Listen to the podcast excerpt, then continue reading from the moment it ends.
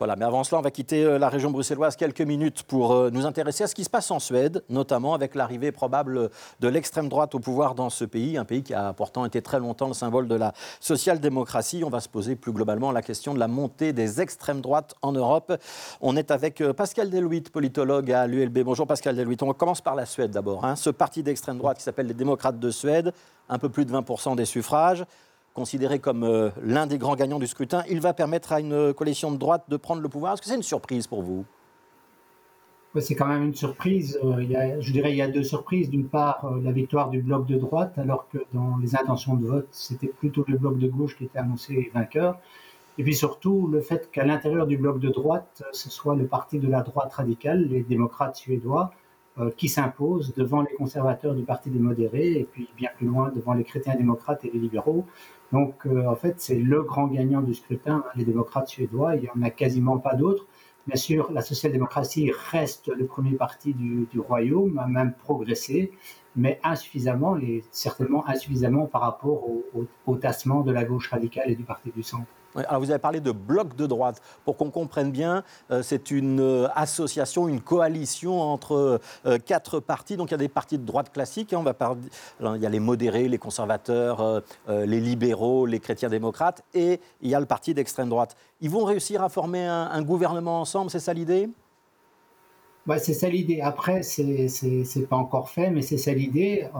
lors de la précédente élection, le principal parti de droite, jusqu'alors euh, les modérés, donc les conservateurs, avaient refusé de s'allier à la droite radicale. Entre-temps, euh, ils ont accepté de le faire, notamment au plan local.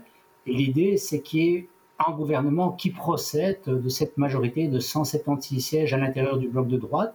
Après, l'essence même du gouvernement et la nature même de la coalition est encore un peu ouverte parce que les libéraux euh, refusent de donner leur aval à un gouvernement dans lequel seraient les démocrates suédois. Donc la question est de savoir si les démocrates suédois accepteront ou non de se contenter de soutenir de l'extérieur euh, cet exécutif ou s'ils feront un casus belli de leur présence, auquel cas les choses sont un peu plus ouvertes. Oui, hein, celui qui est pressenti pour être Premier ministre, c'est euh, le leader du parti euh, conservateur, les modérates, hein, ça s'appelle en Suède, c'est Ulf Kristersson. C'est-à-dire que l'extrême droite serait le premier parti du bloc de droite, mais il n'aurait pas le poste de Premier ministre. Ils entreraient ou ils n'entreraient pas dans le gouvernement. Ce n'est pas encore très très clair, cette situation-là. Hein. Alors, il y a d'une part, euh, de manière claire, ils n'auront pas le poste de Premier ministre, parce que ça, c'était convenu entre les différents partis du bloc. Mais d'autre part, il y a effectivement cette question de la présence ou de la non-présence directement au gouvernement, puisque euh, un des quatre partis du bloc de droite, le Parti libéral, refuse que les démocrates de droite soient présents au gouvernement. Alors c'est une négociation qui s'ouvre, on a presque envie de dire une négociation à la belge, on verra combien de temps ça prendra en Suède pour, euh, pour former euh, euh, cet éventuel gouvernement. On va dire quand même que les démocrates suédois ont fait une campagne très axée sur l'insécurité et l'immigration et qui a aussi un caractère eurosceptique hein, dans leur programme. C'est pour ça que ça nous concerne un petit peu. Est-ce qu'on peut faire un lien entre les démocrates suédois, donc ce parti qui gagne les élections, et un passé qui serait très franchement d'extrême droite, pour pas dire néo-nazi ou pas? Bah, il y a un lien, en tout cas, euh, dans la création du parti, parce que le parti a été créé par euh, des personnalités néo-nazis. Après, c'est une création qui date d'il y a maintenant presque 35 ans. Et entre-temps, l'identité du parti et le personnel euh, politique du parti a, partiellement changé. C'est clair qu'on ne pourrait pas aujourd'hui qualifier les démocrates suédois de parti néo-nazi ou fasciste, mais ça reste un parti dont les fondamentaux réfèrent à la droite radicale mais qui a euh, mené un processus euh, de normalisation, euh, de banalisation, mais en gardant ses fondamentaux et en essayant néanmoins d'écarter de ses rangs les personnalités ou les militants les plus sulfureux. Alors, est-ce que c'est le même processus qu'on peut appliquer à ce qui se passe en Italie? Là, il y a des élections dans une semaine. le parti en tête des sondages, c'est Fratelli Italia, donc les frères d'Italie, avec Giorgi Meloni. Là aussi, on peut dire que c'est un parti qui, historiquement, se, rapproche, se raccroche euh, à la branche néofasciste avec le MSI, Alliance nationale, où, les liens historiques sont rompus? Alors euh, non, les liens historiques ne sont pas rompus, euh, je dirais à la fois matériellement et symboliquement. C'est effectivement un parti qui procède historiquement du mouvement social italien, donc le parti post-fasciste, qui lui-même s'était transformé en alliance nationale et qui, pour partie, est, devenu les frères d'Italie.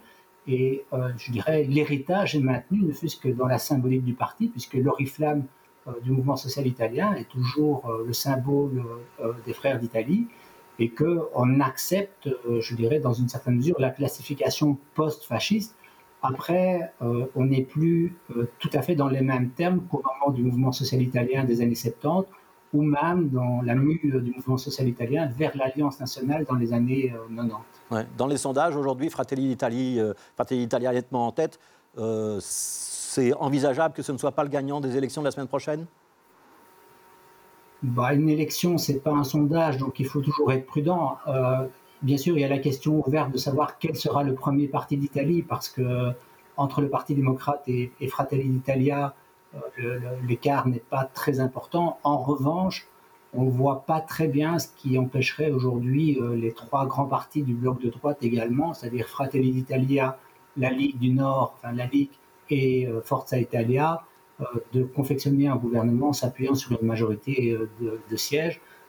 ça je ne vais pas dire que ça paraît acquis, mais euh, l'inverse serait vraiment euh, une surprise. Alors, Pascal Lewitt, on a parlé des démocrates de Suède, on vient de parler de Fratelli d'Italia, on pourrait parler euh, de Marine Le Pen et de son parti en France, donc des partis qui ont un historique ou des ancêtres très clairement très à droite néofascisme et qui font une mue au fur et à mesure et qui se rapprochent d'une droite classique. Est-ce que c'est un phénomène européen, ça, ou est-ce que ce sont des cas qu'on ne peut pas relier les uns aux autres?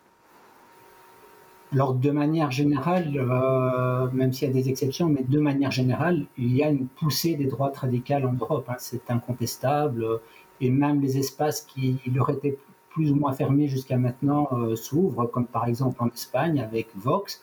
Euh, donc, de manière générale, au nord, au centre, au sud et à l'est de l'Europe, il y a une progression des droites radicales.